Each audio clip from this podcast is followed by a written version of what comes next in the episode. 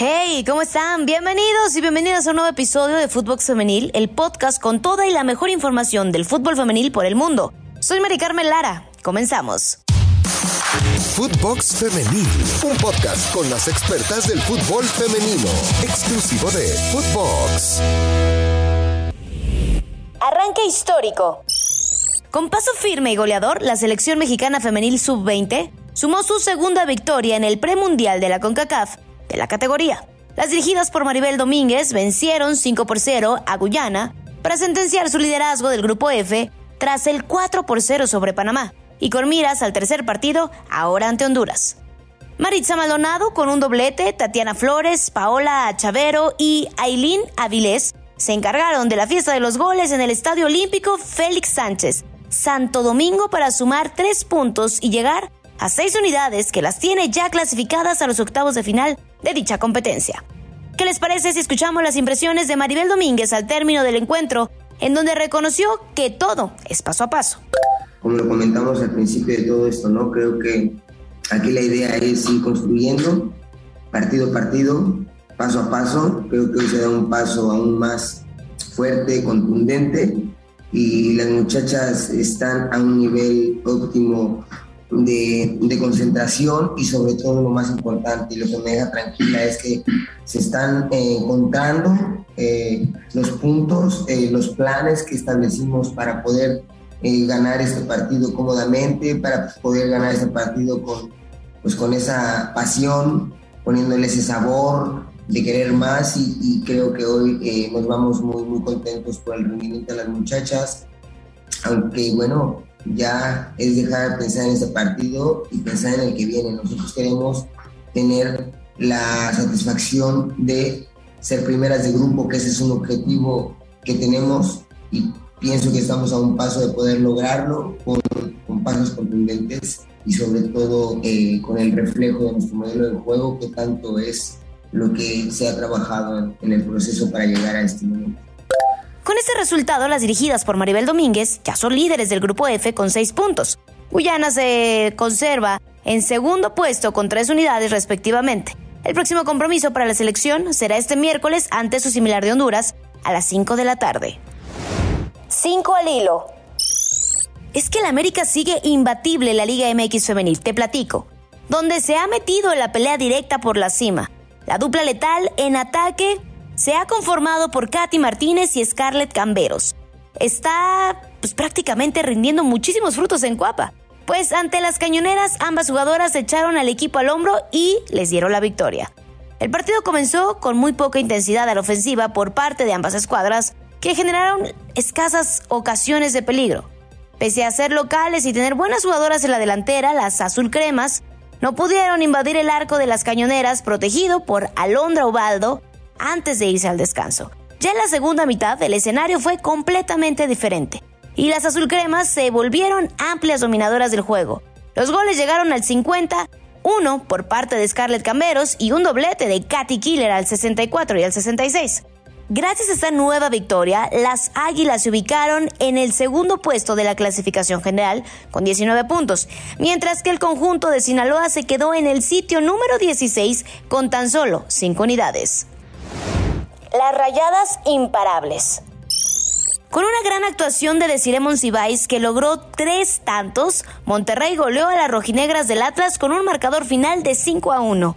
La máxima goleadora de la Liga Femenil en México hizo sus tres apariciones en la parte de complemento de este partido para llegar así a 116 anotaciones en la historia, los tantos cayeron al minuto 73, al 81 y prácticamente al cierre del partido, al minuto 85, para confirmar que es una de las mejores delanteras en la corta trayectoria de la Liga Femenil en nuestro país. Los otros dos goles fueron obra de Rebeca Bernal y Cristina Buchenrad, mientras que por parte de las rojinegras había empatado de manera momentánea Fabiola Ibarra. ¿Qué les parece escuchamos a Espejo tras la goleada? Bien, eh, las veo cumpliendo los objetivos que trazaron desde el inicio. Eh, evidentemente uno no siempre queda satisfecho con lo que sucede dentro de la cancha, por increíble que parezca y porque aunque el marcador refleje lo contrario. Eh, pero bueno, es, es, es cierto que, que, es un equipo que tiene muy claro que los objetivos aún no se han cumplido y que bueno, eh, todos los días se trabaja por, por lograr lo que quieren.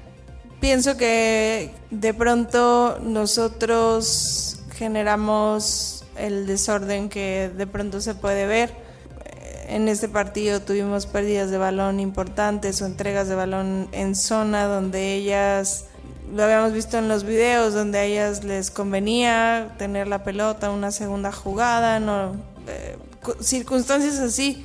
Creo que es eh, lo que debemos insistir en nuestro equipo es en la posesión de balón, en el buen trato del balón, en, tener la calma suficiente para, para, enfriar el partido cuando hay, cuando hay un equipo que intenta destruirte el juego por dentro.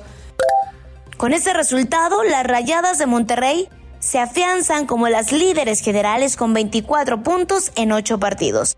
Además de que se mantienen invictas con 8 partidos ganados al hilo en igual número de partidos. Por su parte, las rojinegras se estancaron en el séptimo lugar con 10 puntos. Hegemonía sobre las Tuzas. Las Amazonas siguen con el dominio sobre Pachuca. Un solitario gol de Stephanie Mayor en el Hidalgo significó la novena victoria entre las hidalguenses, ocho de manera consecutiva. Las dirigidas por Roberto Medina lucieron superiores desde los primeros minutos. Sin embargo, Charlín Corral tuvo una oportunidad inmejorable en la primera mitad. Pero estrelló su disparo en Cecilia Santiago, quien salió atenta ante la llegada de la goleadora mexicana. Por su parte, Tigres no perdonó. Mayor remató de cabeza en el área para abrir el marcador a minutos del descanso. Escuchemos las palabras del estratega Roberto Medina después del encuentro. Primero, como siempre, reconocer el esfuerzo de mis, de mis jugadoras, reconocer la, lectura táctica, la intensidad, los deseos de pararse en cualquier cancha y, mostrar o buscar ser un equipo protagonista. Eh, resultado creo que, justo, incluso por la cantidad de, opciones que se tuvieron en el, en el terreno de juego. Y como bien lo dices, nos da la posibilidad de seguirnos manteniendo en la posibilidad de pelear allá arriba por el primer lugar eh, y de a poco agarrando el paso que queremos durante el torneo. Los tres puntos en la bolsa, Tigres se colocó en la segunda posición de la tabla general solo por detrás de Rayadas. En cuanto a Pachuca, sumó su segundo descalabro en el clausura 2022. Hasta con abogados. Luego de la polémica que se ha desatado tras la llegada de Leslie Ramírez como refuerzo de Chivas, la directora del equipo femenil explicó cómo se dio este fichaje que tuvo que ser revisado hasta con abogados, esto para evitar cualquier problema con la institución o con la afición del rebaño femenil. Nelly Simón, directora deportiva de Chivas Femenil, explicó para la cadena de Fox Sports que legalmente no hay inconveniente en contratar a la delantera nacida en Guatemala pero de padre mexicano. Así lo expresó la directora deportiva. Cuando yo empiezo a seguir a Leslie, cuando me entero de que hay una jugadora con ciertas características, empiezo a platicar con ella, empiezo a tener comunicación con ella, me dice que, que tiene convocatoria con la selección de Guatemala. Yo obviamente ya sabía que tenía eh, que, la que la mamá era, porque ya falleció, de Guatemala, que el papá es eh, mexicano y que ella había nacido en Los Ángeles, en Estados Unidos, ¿sale? Entonces, cuando ella me menciona que tiene la convocatoria con, con, la selección de Guatemala, entonces ahí sí hice pues un alto, le hice saber a ella que aquí en, en Chivas había un tema que podría ser controversial y que pues de, de, pronto yo le podía decir que las negociaciones pues ya no podían seguir. Cuando ya tengo yo toda esta información, inmediatamente lo bajo con mi directiva con el consejo y les expongo el caso. Les digo, a ver, hay una jugadora que en la parte deportiva obviamente me, me, interesa. Ella es mexicana porque su padre es mexicano, pero bueno, tiene una convocatoria con, con, la selección de Guatemala. Entonces, bueno, al final hablamos obviamente con el abogado, el consejo se reúne con el abogado, fueron varias pláticas, el abogado siempre revisando los estatutos, muchas juntas, eh, varias semanas y al final a nivel institucional se toma la decisión de que siendo mexicana, bueno, pues, pues pueda jugar en Chivas femenil. Para Simón, Ramírez es una jugadora que cumple con los requisitos que necesita Chivas. Dentro de una planeación deportiva, deportiva y se los, se los voy a platicar así como tal, tenemos claro, y nosotros somos el equipo que más ha debutado de la sub-17, y claro que tenemos delanteras que ya debutaron, pero en, en las planeaciones, Rubén, este año en especial tenemos muchas convocatorias con selección. Leslie, esta jugadora, no solamente juega de nueve, y puede jugar de enganche, y puede jugar por la banda, nuestras convocadas, y que son muchas, porque además tenemos muchas, al menos las tres que han estado en selección mayor ahorita son del sector ofensivo. Si yo pienso en una liguilla, si yo pienso en instancias ya más complicadas, yo no necesito tener nada más a una, yo necesito tener más delanteras que obviamente donde yo tenga el abanico. Tenemos a cuatro ahorita en el premundial con la sub-20, tenemos a tres que se acaban de ir a la selección mayor, que son siete, y este, este año, año me refiero a 2022, tengo muchas convocatorias. Entonces, cuando yo analicé lo de Leslie, por supuesto que tengo delanteras abajo, Luisa ya debutó, pero también yo tengo que planear el tema deportivo, y además de que es una extraordinaria ser humano. Entonces, viene a sumar en todos los aspectos, ella sabe que tiene que ganar su lugar, todas lo recibieron muy bien. FIFA expulsa a Rusia.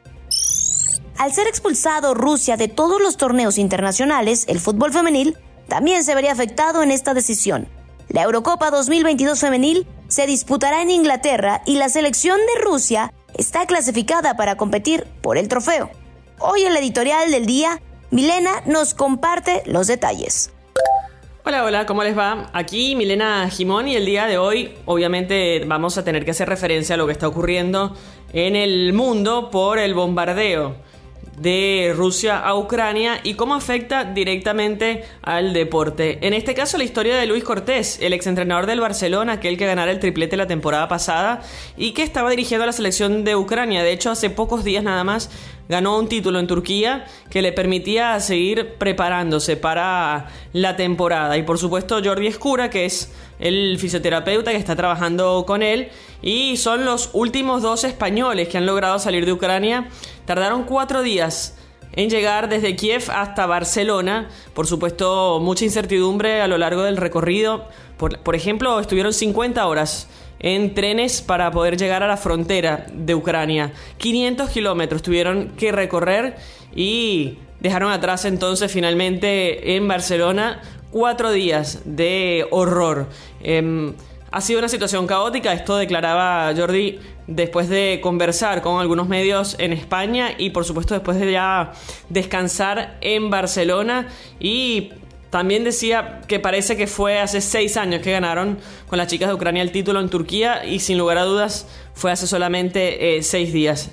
Lo que ha vivido mucha gente obviamente después del arranque de los bombardeos en Rusia que afecta directamente, como decíamos, al deporte desde el punto de vista también de competencia, porque la Eurocopa está por disputarse y después de la medida que tomaron FIFA y la UEFA respecto a esta situación, bueno, en definitiva, Rusia se podría perder esta Eurocopa y también lo que representa la Eurocopa de, futs, eh, de futsala que se va a disputar ahora en el mes de marzo. Bueno, esta decisión de la FIFA y de la UEFA de endurecer las sanciones de Rusia y vetar al país en cualquiera de sus competiciones oficiales, ya sea de clubes o de selecciones, implica la expulsión de la selección femenina de fútbol rusa de la Eurocopa que se celebra entonces en Inglaterra en el próximo mes de julio. Ya sabíamos que Rusia estaba en el grupo C junto a la campeona defensora que es Países Bajos, también Suiza y Suecia pero su participación en este momento estaría anulada.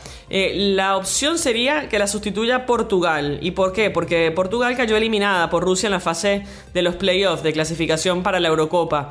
Esta victoria de 1 por 0 de Rusia la posicionó en la fase de grupos de la Copa de Europa y por eso se hablaría de que sería Portugal la encargada de sustituir a la selección de, de Rusia. Y en la Eurocopa de fútbol sala femenino también está en el aire la participación de esta selección. ¿Y por qué? Porque se juega ahora, del 25 al 27 de marzo. Es un formato de Final Four con España, con Portugal, con Ucrania y precisamente con Rusia que están clasificadas.